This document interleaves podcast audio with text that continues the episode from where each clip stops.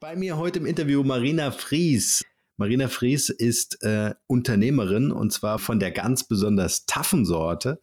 Marina, wir haben uns schon äh, vor ähm, ja, ein paar Monaten, eigentlich über ein Jahr kennen wir uns jetzt, glaube ich, äh, äh kennengelernt, weil die Katharina bei dir äh, gesprochen hat.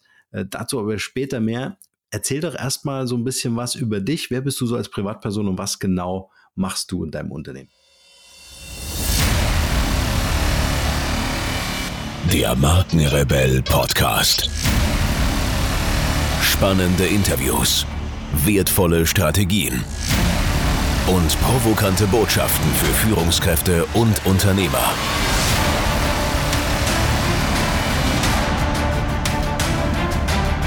Stell dich den Herausforderungen der Digitalisierung und setze als Marke ein Zeichen. Von und mit Markenrebell Norman Glaser.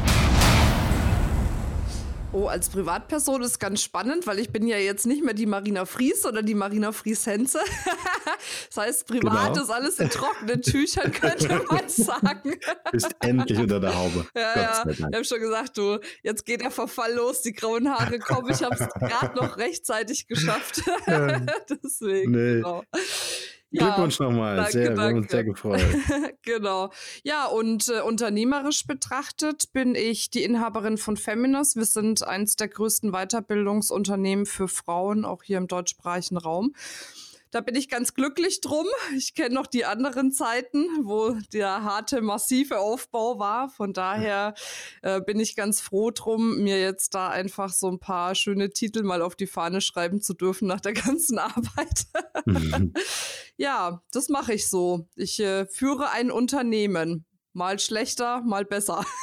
Wie es so immer ist, ne? Ja, immer besser. Also ich meine, genau. die Auf- und Abs, die hat man natürlich immer, ja, aber äh, wenn ich das so beobachte, was du daraus gemacht hast in den letzten Monaten, äh, dann, dann ist das schon sehr beeindruckend. Und vor allen Dingen, was mir so gut gefällt, ist so dein Big Picture. Mhm. Äh, du hast es so schön auf den Punkt gebracht, als wir uns das letzte Mal gesehen haben, dass du gesagt hast, du willst äh, äh die Weiterbildungsplattform oder das Weiterbildungsinstitut äh, für Frauen sein, die ein Unternehmen aufbauen wollen, die in einem Unternehmen aufbauen ja. äh, äh, wollen oder helfen wollen, das Unternehmen erfolgreich zu machen. Und das finde ich eine ganz starke Geschichte. Du hast gerade gesagt, harte, äh, der, der harte, massive Aufbau. Nimm uns doch mal ein bisschen mit so in deine Timeline. Wie ging denn das alles los? Warst du schon immer selbstständig oder warst du mal angestellt und hast dann irgendwann gesagt, hey, ich muss jetzt meine eigenen Fußabdrücke im Schnee hinterlassen? Mm, also bei mir war es nicht so äh, pragmatisch quasi. Also hm. we wegen Fußabdrücken bin ich tatsächlich nicht selbstständig geworden, sondern wegen einem ganz schlimmen Chef. also ich habe ja Kosmetikerin gelernt damals und habe dann auch ein Jahr in äh, so einer Wellness-Farm gearbeitet. Und bei mir muss man halt sagen, ich bin halt tatsächlich einfach so ein, so ein Freigeist. Und ich habe so meine eigene Meinung. Ich habe einen Dickkopf schon immer, schon seit Kind an. Und äh, so die Dienst nach Vorschrift, wenn Dinge mir einfach nicht logisch erscheinen. Das war schon immer schwer für mich und so habe ich mich halt dann ständig mit meinem Chef überworfen, bis das dann irgendwann mal eskaliert ist und sogar Stühle geflogen sind. Und da habe ich gesagt, nee, also das kannst du dir in deinem Leben nicht mehr geben. Ne? Und dann ist das so ein hm? Unterordnungsproblem gewesen? Ja. Also äh, so Schablone war nicht so deins, oder? Also, also ich, ich konnte mich noch nie unterordnen. Also ich habe ja. auch ständig schon Machtkämpfe mit meiner Mutter gehabt. Ne? Ich meine, wenn man jetzt äh, so im Nachhinein betrachten würde, so die Gesellschaft würde vielleicht sagen, irgendwie ich war schwer erziehbar oder so. Also so schlimm war es jetzt nicht, aber ich habe schon immer meinen eigenen Kopf gehabt und ich war schon immer einfach so von der Persönlichkeit her so stark. Mhm. Und ähm, ich bin froh, also das würde ich äh, an der Stelle gerne auch nochmal sagen wollen, dass meine Mutter nie so drauf war, dass sie versucht hat, mich mit meinem Willen und mit meiner Persönlichkeit zu brechen, weil das gibt es ja auch, mhm. diese Eltern, die sagen, mein Kind passt nicht in eine Norm, äh, also muss ich es mal erziehen. so. Hm, ja, das hat ja. meine Mutter zum Glück nicht gemacht, sonst weiß ich nicht, ob ich jetzt da wäre, wo ich bin, weil ich glaube, dass wir Kinder schon oder dass die Kinder schon mit einer bestimmten Anlage auf die Welt kommen und mit bestimmten Charaktereigenschaften, die, wenn sie dann richtig auch geprägt werden von den Eltern, dann auch dazu führen können, dass sie das Leben leben können, was für sie wirklich auch vorbestimmt ist. Und da glaube ich schon ein Stück weit dran, dass wir nicht zufällig irgendwo geboren werden mit bestimmten Eigenschaften, sondern sondern dass wir alle irgendwo eine Aufgabe haben. Ob es jetzt eine kleinere oder eine größere ist, ist auch völlig irrelevant. Ne? Ja, schön gesagt, ja. ja. Genau. Okay, Ko also, Kosmetikerin. Kosmetikerin. Genau. Ich habe dann äh, relativ schnell in der Situation, wo dann die Stühle geflogen sind, entschieden, dass ich kündige und habe dann aber schon in meinem Auto gemerkt, als ich dann mit meinem alten Ford Fiesta nach Richtung Hause nach Hause gefahren bin, dachte ich so, oh Gott, wenn ich jetzt beim Vater sage, dass ich arbeitslos bin, ich habe schon wirklich mein Erbe davon schweben sehen sozusagen, dachte ich, oh Gott. Naja, so und dann habe ich aus Verzweiflung habe ich mich beworben auf eine Stelle in einem Call Callcenter weil ich gedacht habe, naja, Kosmetikerin willst du nicht mehr, was kannst du sonst noch? Dachte ich, Quatschen funktioniert ganz gut, das werde ich ja irgendwie hinkriegen. Habe dann tatsächlich in einem Callcenter angefangen und habe dort ähm, Weiterbildungsseminare, so Abendseminare für einen Trainer vermarktet am Telefon. Mhm. Und so bin ich dann irgendwie in die Weiterbildungsbranche zufällig in Anführungszeichen reingestolpert. Ja, und die sind dann irgendwann gekommen, haben gesagt, Mensch, Marina, du machst doch jetzt schon so gute Umsätze und es läuft alles so gut.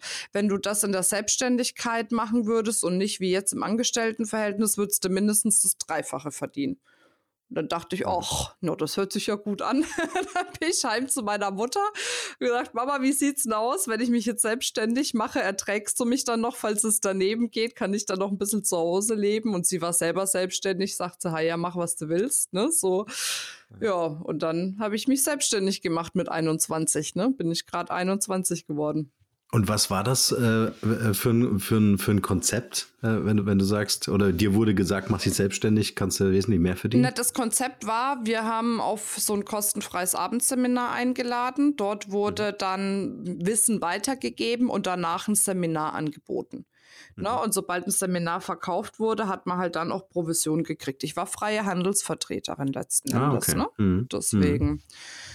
Genau. So, und dann habe ich da erstmal Gas gegeben. Und, äh, Wie war das? Ich muss halt ganz kurz ja. einsteigen. Freie Handelsvertreterin heißt ja Vertrieb durch und durch. Mhm. Ja? Also das heißt ja wirklich von der Pike auf lernen, äh, wie funktionieren diese Mechaniken im Vertrieb, ne? Vertriebspsychologie, alles kein Fremdwort für dich.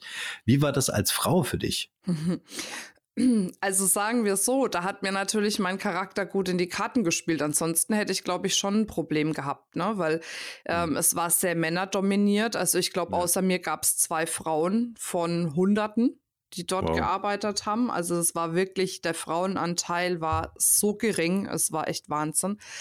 Ähm, ich war zudem halt sehr jung und äh, alle anderen, die dafür gearbeitet haben, waren zum größten Teil relativ alt. Ne? also so, Wie alt warst du? Also ich war 21 und die 21, waren, ja. also sag mal, jetzt würde ich nicht mehr alt betiteln, ne? aber da so ab Mitte mhm. 40 aufwärts war für mich mhm. damals schon alt. Ne? so, jetzt ja. äh, nähern wir uns dem ja selber, aber gut, das ist eine andere Geschichte. Ne? Und ähm, es war schon spannend. Also die Zeit, wo ich jetzt nur rein Vertrieb gemacht habe, also sprich, dass ich nur rein Leute auf so ein Abendseminar eingeladen habe, das ging dann. Aber dann mhm. fing es irgendwann an, also ich habe so für mich auch mal erkannt, was mein Seelenplan ist. Und mein Seelenplan ist tatsächlich Wachstum. Und wenn ich nicht mehr wachsen kann, dann fühle ich mich da auch nicht mehr wohl. Das ist noch ein Teil einer anderen Geschichte. Vielleicht kommen wir da auch noch mal dazu. Und mhm. das heißt, für mich war dann irgendwie so, okay, das eine konnte ich, ich konnte jetzt verkaufen. Ich konnte jetzt irgendwie Vertrieb machen, ich konnte Leute einladen, ich konnte den Seminare verkaufen. Ne? So check, okay, was machst du jetzt? Dachte ich, okay, jetzt wäre es ja cool, wenn du solche Abendveranstaltungen selber halten würdest. Da war ich dann 22. 22. Dachte ich, okay, gut. Naja, so, dann habe ich erstmal ausprobiert, vor Gruppen zu sprechen und habe dann vor 20, 30 Leuten dort so ein Abendseminar selber gehalten und dort auch selbst diese Seminare verkauft. Ne? Wie Bühnenverkauf quasi sozusagen im kleinen Stil. Ne? Ja. Ähm, war auch herausfordernd, weil ich war 22 und Absolut, da waren ja. fast nur Männer drin gesessen und auch die wieder wesentlich älter. Aber du frag mich nicht, warum. Es hat immer irgendwie geklappt. Ne? Also natürlich kam von dem einen oder anderen mal ein Spruch, aber ich war schon immer so, dass ich gesagt habe, dass ich nicht in Perfektion sterben möchte. Weißt du, das merke ich bei mhm. vielen Frauen, die die sterben in Schönheit, ne? weil sie einfach äh, sich nicht trauen, irgendwo ein Stück rauszugehen. Und ich ja, ist einfach Teil auch meines Charakters, was ich mir auch mit angeeignet habe, zusätzlich mit viel Persönlichkeitsentwicklung, dass ich einfach gesagt habe, nö, ich will lernen, ich will wachsen, ich mache das jetzt einfach. Mhm, sehr cool. No. Das ist ja auch das, was viele erfolgreiche ähm, Unternehmer, Unternehmerinnen eint, ne? zu sagen, ich mache das jetzt einfach, völlig egal, ob ich das jetzt jahrelang gelernt habe, ich will das ausprobieren. Richtig. Ja. Ähm, was ich ganz spannend finde, nach der Callcenter-Zeit äh, bist du ja quasi selbstständig mhm. geworden. Ne? Also das ist ja noch die Zeit, bevor du Unternehmerin ja. geworden bist, ja auch nochmal ein Jobwechsel. Mhm, ja. ähm, wie war das für dich äh, in dieser ich sag mal in Anführungsstrichen, Freiheit zu leben. Es war eine ganz andere Herausforderung und Verantwortung dir selbst gegenüber, ne? dich selbst jetzt zu versorgen, mhm. ja, mit, mit, äh, mit Geld. Äh, wie hast du das wahrgenommen? War es tatsächlich diese Freiheit für dich? Ja, total. Also ich kann auch alle Startups verstehen, die jetzt sagen, hey, ich mache mich selbstständig, weil dann bin ich alle, alle total frei und so. Ich habe mich damals auch so gefühlt. Äh, das kam dann später erst so, wo ich dachte, hups, naja, okay, Freiheit ist vielleicht doch was anderes. Ne? Da musste schon raus aus der Selbstständigkeit Richtung Unternehmertum. Aber damals habe ich mich super frei gefühlt. Kein Chef mehr, der mir irgendwas gesagt hat, kein Vorgesetzter, der mir irgendwas gesagt hat. Ne? Ich habe da meine Arbeitszeiten gehabt ich war immer sehr diszipliniert. Also auch egal, ob ich jetzt im Büro gesessen bin oder Homeoffice gemacht habe, ich habe es immer durchgezogen. Also da gab es für mich auch kein Links, kein Rechts, kein ach naja, jetzt äh, muss ich ja nicht arbeiten, sondern ich habe es echt gemacht. Ich habe richtig Vollgas gegeben. Das war für mich natürlich auch noch mit ein Antrieb, weil ich äh, einfach aufgewachsen bin bei einer alleinerziehenden Mutter. Meine Mutter hat sich mhm. äh, getrennt, da war ich vier. Äh, und es gab nie Geld. Also im Gegenteil, es gab weniger als kein Geld bei mir zu Hause. Und ich hatte einfach so diesen inneren Antrieb, endlich mal richtig Kohle zu verdienen. Und mhm. deswegen habe ich dann auch so Gas gegeben. Aber ich habe mich trotzdem frei gefühlt in dem Moment. Ja, definitiv. Mhm. Doch, das schon.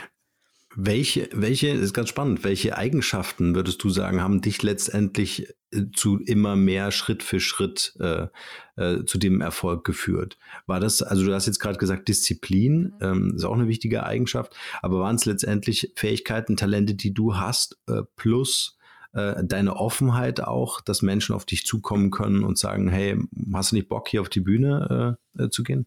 Naja, also ich glaube, so egal welche Eigenschaften man hat, ob man ruhiger ist, introvertierter, extrovertierter, laut, leise, du kannst immer eigentlich alles machen. Du hast ja dann mhm. im letzten Endes nur dein Zielpublikum, was ein anderes ist, ne? was ich mit dir identifizieren kann.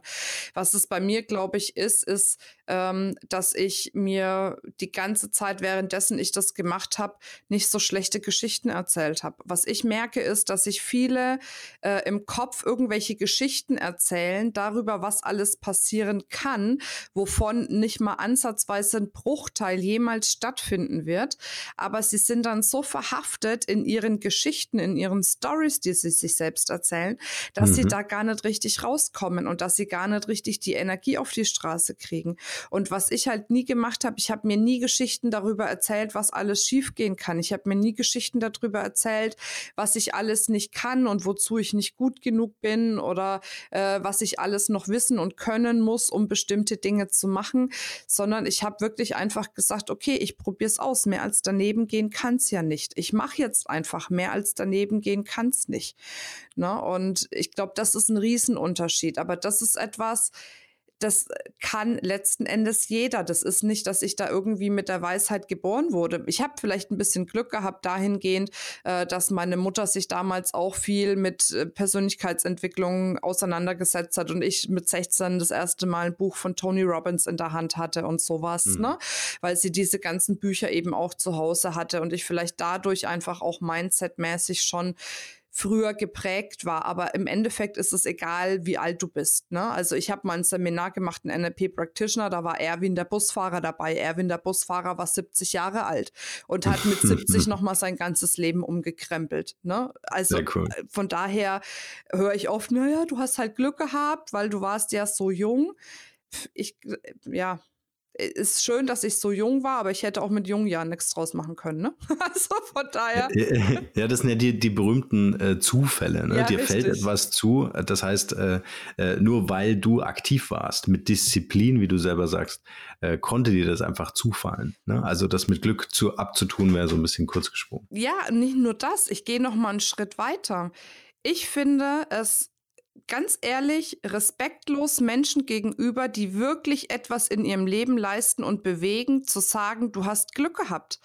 Weil das ist einfach, ja, ich finde das wirklich respektlos der Leistung einem anderen Menschen gegenüber. Ich muss an dieser Stelle ganz kurz unterbrechen. Ich werde immer wieder gefragt, ob ich auch Podcast-Coachings anbiete, in denen ich meine Erfahrungen, Methoden und Strategien weitergebe und ob ich bei der Umsetzung weiterhelfen kann. Was ich mit dem Markenrebellen über 70.000 Hörern pro Monat bereits erfolgreich geschafft habe, möchte ich nun mit dir teilen. Da mein Kalender ständig überfüllt ist und ich mit Leuten arbeiten will, die wirklich in die Umsetzung kommen wollen, sind meine Zeitfenster begrenzt. Bewirb dich also jetzt gleich für mein Podcast Mastery Coaching. Mehr dazu unter markenrebell.de slash Podcast Coaching. Den Link findet ihr natürlich auch wie gewohnt in den Shownotes zu dieser Podcast-Folge. In diesem Coaching werden wir uns ganz intensiv mit dir als Marke und deinem Business beschäftigen. Es gibt Praxis, Praxis und nochmals Praxis. Du kannst mir alle Fragen stellen und alles das, was ich dir erzähle, kannst du sofort umsetzen. Also gib dir als Marke eine Stimme. Jetzt ist genau der richtige Zeitpunkt dafür. Und nun geht's weiter hier. Und es ist ja auch eine Entschuldigung. Ne? Ja. Warum, warum klappt das bei ja, mir nicht? Ne? Genau. Ne? Die Entschuldigung dafür ist, äh, ich habe halt das Glück nicht. Mhm. ja. Na, schönes Richtig. Beispiel. Also auch, dass du nochmal gesagt hast, dass es eben nicht davon abhängt, äh, bist du eine Rampensau, ja, oder hast du irgendwie ein besonderes Verkaufstalent, was über Jahrzehnte und Generationen vererbt wurde, sondern jeder kann es machen. Der es dann letztendlich will und die Disziplin hat. So ist es. Und gerade ja. beim Thema Verkaufen, das muss ich auch nochmal reinschieben, weil ich bin ja absolut überzeugt davon, dass die erfolgreichsten Menschen die sind, die wirklich verkaufen können, auf irgendeine mhm. Art und Weise zumindest. Ja, ne? absolut. Und absolut. ich weiß noch, als ich angefangen habe zu verkaufen, ich war so verzweifelt, verzweifelt. Ich hätte jeden, jeden Tag heulen können, weil ich einfach nichts verkauft gekriegt habe und das über ein halbes Jahr hinweg. In dem halben Jahr hätten Hunderte schon aufgegeben und hätten gesagt, naja, komm, lass es, du kannst es einfach nicht. Und ich habe gesagt, nein, das kann, das kann, doch nicht wahr sein. Ich muss doch irgendwie verkaufen können. Und dann mhm. war irgendwann der Punkt da, wo so ein Durchbruch war, wo ich auf einmal wirklich, da, da saß dann eine Reihe an, an Zuschauern da vor mir und ich habe einen nach dem anderen ne, das Buchungsformular abgeschlossen. Und das war dann so so der Durchbruch. Danach ging es echt aufwärts. Aber bis dahin habe ich nichts verkauft, wo man echt hätte denken können, ich bin da komplett talentlos. Aber verkaufen hat nichts damit zu tun, ob du ein Talent hast, sondern hat damit zu tun, dass du es einfach lernst, dass du weißt, wie es funktioniert und es dann tust. Aber du, du sagst jetzt was ganz Interessantes, weil äh, du musst ja auch mit diesem Frust umgehen können. Mhm. Und das ist ja im Verkauf eine extreme Situation, in der du bist. Ja, du rufst zehn Leute an, kriegst zehn Absagen und sollst dich für die elfte, für den elften Kontakt motivieren. ja. ja. also wie, wie hast du das gemacht? Gab es irgendwelche Vorbilder, wo du dich orientieren konntest oder hast du Mentoren gehabt oder hast du einfach so diesen äh, Ehrgeiz in dir gehabt, gesagt, hey, ich mache jetzt noch, noch weitere zehn? Also ich habe da so ein bisschen für mich intern so einen kleinen Wettbewerbsgedanken entwickelt. Also sprich, es, also es hat mir damals geholfen. Ich weiß, viele würden jetzt sagen, boah, Marina, das darfst du doch nicht machen. Du darfst doch nicht mit anderen in den Wettbewerb gehen. Ne? So gerade diese Spiri-Szene. Ne? Aber wenn es hilft, weißt du so. Und ich habe dann geguckt, okay, da gab es dann einfach einen Kollegen, der war auch super gut äh, im Thema Verkauf. Dann habe ich gesagt, okay, ich will besser sein als er. Punkt. Und damit habe ich mich die ganze Zeit motiviert. Ne? Und jetzt kann man sich über den Antrieb streiten. Mir hat es geholfen. Ne? Und ich glaube, jeder hat so einen eigenen Charakter, wo er eigene Antriebsmechanismen für sich entwickeln kann. Und wenn jemand sagt, boah, nee, das mit dem Wettbewerb, das ist nichts für mich, dann macht man es halt anders darüber, dass man sich vielleicht motiviert, wenn man bestimmte er Dinge erreicht hat, dass man sich ein kleines Incentive selbst setzt und sagt, okay, ne, dann erfülle ich mir einen Traum, wenn ich das und das mhm. erreiche erreicht habe als Beispiel. Ne? Es gibt ja die unterschiedlichsten Möglichkeiten. Was ich auch immer gemacht habe, war State Management. Wenn ich gemerkt habe, ich war irgendwie frustriert und habe keine Energie mehr gehabt, dann habe ich mir mein Lieblingslied voll laut aufgedreht, habe dann ein bisschen rumgetanzt, rumgesungen und dann geht das sofort wieder. Das ist was, das wissen ganz viele, aber ganz wenige machen das. Und es ist dieses Zustandsmanagement hat so eine enorme Kraft. Und da geht es nicht dabei, seine Gefühle irgendwie zu unterdrücken oder sowas oder wegzuschieben und immer gut drauf zu sein, sondern da geht es darum, wenn ich jetzt in einem Modus bin, dass ich bestimmte Dinge umsetzen möchte, also in Anführungszeichen, auch wenn ich das Wort nicht mag, mal funktionieren muss, dass ich mir eben Wege find, suche, wie ich funktionieren kann. Und Zustandsmanagement, mhm. ne, sich in guten Zustand zu bringen, ist halt ein Weg davon. Ja.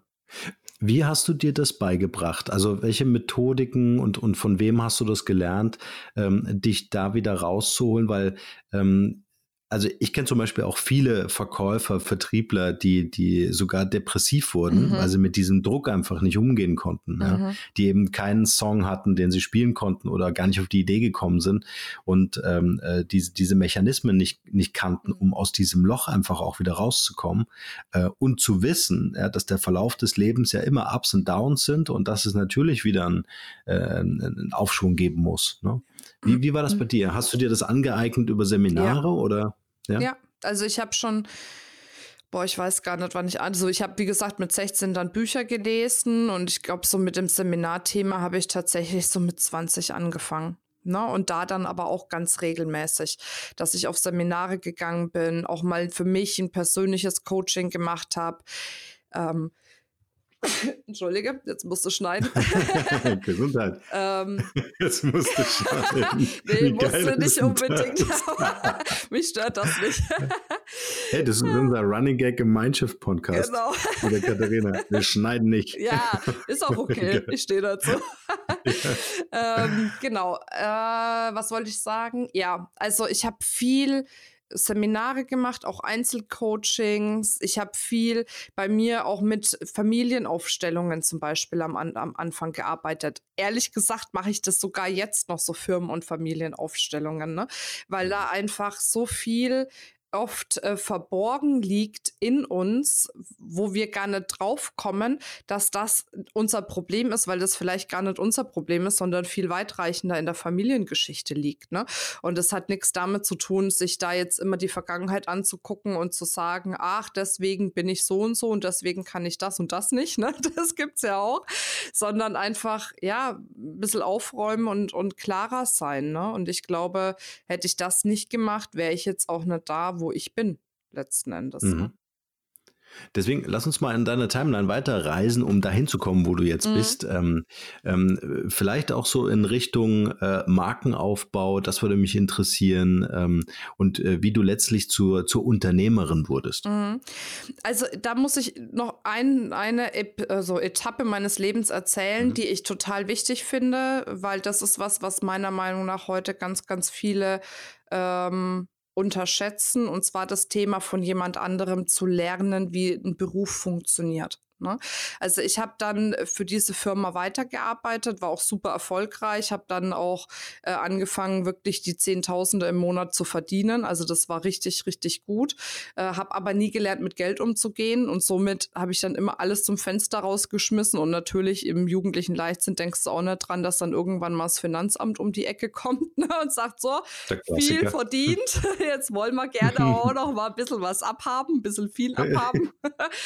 naja, und parallel parallel dazu hat die andere Firma dicht gemacht. Das heißt, es kam von einem Monat auf den nächsten kein Geld mehr. Und zusätzlich wollte das Finanzamt Geld. Und im nächsten Moment äh, lag ich halt auf einer Luftmatratze in einem Einzimmer-Apartment bei meinen Freunden in Frankfurt, weil ich mir nichts mehr leisten konnte und komplett pleite war. Na, krass. Äh, ja, mhm. also das äh, hatte ich auch noch hinter mir. Und dann habe ich gesagt, okay, gut, aber ey, echt, also ins Angestelltenverhältnis, das willst du nicht wieder machen. Ne? Also da hat sich alles gewehrt in mir. Jeder Teil meines Körpers hat sich so gewehrt. Dann habe ich mir jemand anderen gesucht und den habe ich dann ganz, ganz lange Zeit vermarktet und mit aufgebaut. Und das ist jetzt auch mittlerweile einer der erfolgreichsten Verkaufstrainer äh, Europas. Also wenn nicht noch darüber hinaus, aber zumindest mal Europas. Und ähm, da habe ich wirklich von der Pike an angefangen, ähm, mit ihm die Seminare zu gestalten, mit ihm dort überall hinzufahren, Kunden aufzubauen, Seminare zu geben. Dann wurden die Veranstaltungen größer. Dann habe ich große Events mitorganisiert und so weiter und so fort und habe dadurch gelernt, wie funktioniert denn das Business eigentlich? Und das ist was, das sehe ich heutzutage zumindest in meiner Branche, in der Weiterbildungsbranche. Die gehen einmal auf ein Seminar irgendwo hin, werden gehypt. Der Typ auf der Bühne oder die Frau auf der Bühne sagt, ey, und scheiß drauf, du musst alles hinschmeißen, du musst kündigen, du musst deinen Weg gehen und so weiter und so fort. Ne? So, der leichteste Weg ist, auch ja, ich fand den da auf der Bühne gut, also mache ich das auch. Jetzt werde ich mal Trainer und Coach. so, und dann machen die einfach mal, wo ich denke, okay, aber wo ist denn jetzt die Basis? Ich meine, ich bin ja schon ein Fan davon, Dinge umzusetzen, aber ein äh, bisschen mit, mit äh, Verstand und Vernunft sollte man meiner Meinung nach schon daran gehen und jedem Beruf hast du eine Lehrzeit, ne? egal was du machst, ob das jetzt ein Jahr ist, ob das zwei Jahre ist, ob das fünf Jahre ist, aber du musst immer einen Beruf erlernen. Und so finde ich, ja. ist es in der Selbstständigkeit auch. Aber Marina, das, was du gerade sagst, finde ich nämlich ganz spannend. Ähm, deswegen ist ganz gut, äh, dass wir das nächste Woche rausbringen, diese Folge hier. Weil ich habe mit der Katharina eine aufgenommen ähm, ähm, in unserer Mindshift. Ähm, äh, Sparte zum Thema und da, da, da habe ich mich so ein bisschen aufgeregt über diese ganze Szene, die da am Entstehen ist. Ja, also das ist ja, wenn man so will, ähm, also ich kenne das noch aus, aus, aus Kindertagen, wo ich mit Oma, Opa und oder, oder Mama, Papa auf Veranstaltungen gefahren ist, wo dann Heizdecken verkauft wurden, ja. ja. wo die Leute in Bussen, äh, also heute dürfen die alle selber anreisen, ja. Ähm, aber ist es nicht letztendlich genau das Gleiche? Ja. Nur sind die Heizdecken halt die Seelen der Menschen und das finde ich noch viel, viel schlimmer wie Heizdecken. Ja, ja, ja, ja krass. Ja. ja. schönes Bild. Ist so. Heizdecken, die Seelen der Menschen. Ja. Aber ähm, und äh, da würde ich nachher auch noch mal gern hin zum Thema Qualität, weil das ist letztendlich der Unterschied, äh, den man machen muss, einfach weil es ja unfassbar ist, äh, wie viele Menschen da bewegt werden in, in so einem Saal. Mhm. Ja, was ja auch gut ist, wenn die Richtung der Bewegung stimmt, ne? Deswegen, also von daher, ja. ja. naja, also jedenfalls, was, was, was ich halt für mich, weil viele, die kommen jetzt und sagen, boah, Marina, was du dir alles aufgebaut hast und so weiter und so fort. Aber natürlich, die sehen ja nur die Spitze des Eisberges. Ich bin jetzt seit 14 hm. Jahren selbstständig. Ich bin seit 14 Jahren in der Weiterbildungsbranche. Ich habe Leute kommen und gehen sehen noch und nöcher, ne? Also deswegen. Und ich habe Trends äh, gesehen, die aufgepoppt sind und wieder verschwunden sind, weil 14 Jahre sind einfach eine lange Zeit, auch wenn ich noch jung bin. Viele gucken dann immer wie 14 Jahre. Ne? Aber es ist halt einfach so. Ne? Und ähm, von daher und was ein Teil meines Erfolges ausmacht, ist wirklich, dass ich mir die Zeit genommen habe, von den Besten zu lernen, wie die es machen und dann mein eigenes draus gemacht habe. Ich habe keinen kopiert mit dem, was ich tue, aber ich habe Dinge modelliert, die einfach für mich gut funktioniert haben und, mhm. und Strategien ähm, eruiert und die für mich umgesetzt. Und das war auch der Grund, ähm, ich konnte dann bei dem Trainer nicht mehr wachsen. Ne? Hier sind wir wieder bei dem Wachstumsthema und habe dann gesagt, nee, ich brauche mein, mein eigenes Business. Und dann habe ich ewig überlegt, und das ist ja auch das Nächste. Viele denken, boah, ich will mich selbstständig machen und jetzt muss sofort die Erleuchtung da sein, in welchen Bereich ich rein will oder was ich genau machen will manchmal ist es halt nicht so, ne? Bei mir war das ein ewiges Hin und Her und dann so nach einem Jahr, wo ich mit dieser Idee schwanger gegangen bin, aber immer noch nicht wusste, was ich mache, habe ich gesagt, okay, gut, Ne, Challenge, äh, Challenge accepted. Ich fliege mhm. jetzt mhm. nach, äh, nach Rimini, war der Tony damals noch, äh, Tony Robbins, fliege ich hin, mache vier Tage Seminar und wenn ich dort rauskomme, dann weiß ich, was ich machen möchte. Das war so eine, so eine tiefe Entscheidung von mir und ich wäre da auch nicht weggeflogen, hätte ich es nicht gewusst. Ne? Also, das war so hm. richtig, ja, aber ich hatte auch keine Lust mehr auf dieses Rumgeeiere. Ne? Ähm, ja, und dann bin ich dort angekommen und dann habe ich ganz viele wieder getroffen, die ich kannte, noch von den Seminaren, die ich vermittelt habe. Über die Jahre hinweg, die dann gesagt haben, hey Marina, Mensch, schön dich zu sehen. Und gerade die Frauen sind auf mich zugekommen und haben gesagt, Mensch, wie du dich entwickelt hast in den letzten Jahren, das ist ja Wahnsinn. Was hast du denn gemacht und so? Und dann dachte ich so in meiner, in meinem Vertriebsherz, auch ja, da scheint ja ein Markt da zu sein. Ne? So. Mhm. Ja, und dann habe ich gesagt, okay, jetzt machst du mal Seminare von Frauen für Frauen. Ne, so. Also das ist wirklich alles, viele stellen sich das ja so spektakulär vor. Ähm, aber ich glaube, manche Dinge sind nicht so spektakulär, sondern manchmal hört man einfach nur drauf, was einem das Leben sagt. Ne? Und wenn wir uns mal ein bisschen Zeit lassen und uns mal zurücklehnen und mal ein bisschen entspannen, dann hören wir auch, was unser Leben uns zu sagen hat. Ne? Und können dann auch darauf mhm. vertrauen, dass es uns dahin bringt, wo wir hin sollen, dass wir an einem rechten Fleck sind. Also da glaube ich. Ja, ist die Perspektive, ne? Ja. Genau, ja, ja. Also wenn ich die ganze Zeit im Außen nach der Schablone äh, suche, wie ich in sieben Tagen unermesslich reich werde ja. oder unfassbar glücklich, dann äh, wird es natürlich nicht so gut klappen wie oder gar nicht klappen, äh, als wenn ich so in mir selbst suche und sage, was will ich selbst äh, dafür tun. Was ich auch sehr wichtig finde, was du gesagt hast und ich gerne nochmal unterstreichen möchte, ist dieses sich mit diesem ganzen Thema beschäftigen. Mhm. Ja? Also äh, seine Leidenschaften natürlich finden und worauf hast du wirklich Lust, aber auch äh, sich klar zu machen, das passiert halt nicht in den nächsten vier Wochen, sondern das ist halt einfach eine Reise. Es ist ein Prozess, es ist ein Weg, der beschritten werden äh, will. Und die Frage ist, wen willst du auf diesem Weg treffen? Und wer gibt dir vielleicht die besseren Antworten auf die Fragen, die man hat? So ist es. Definitiv. ja, ja auf jeden Fall. Ja, ja, und so entstand dann letzten Endes Feminist und du hast mich gefragt, wie ich diese Brand aufgebaut habe. Und das ist so eine Frage, die höre ich natürlich sehr häufig. Und da möchte ich einfach jetzt auch mal sagen, ähm, wie das bei mir war, weil ich glaube, das ist für ganz, ganz viele wichtig, die sich entweder mhm. selbstständig gemacht haben oder mit dem Gedanken spielen, sich selbstständig zu machen, die vielleicht auch schon selbstständig sind und merken, sie stolpern da öfters drüber, weil ich merke einfach, und das habe ich vorhin schon gesagt, dass viele in Schönheit sterben an dieser Stelle endet der erste Teil dieses Interviews und ich kann euch versprechen, dass euch der zweite Teil noch mehr wertvolle Impulse geben wird. Bevor wir diese Folge hier beenden, möchte ich die Markenrebell-Fans unter euch bitten, diesen Podcast bei iTunes zu bewerten. Zum einen ist mir euer Feedback wichtig, um den Podcast weiterzuentwickeln und zum anderen helft ihr anderen Unternehmern und Unternehmerinnen, diese Inhalte leichter zu finden. Ich sage schon jetzt Danke, nur das Beste für euch und bleibt rebellisch.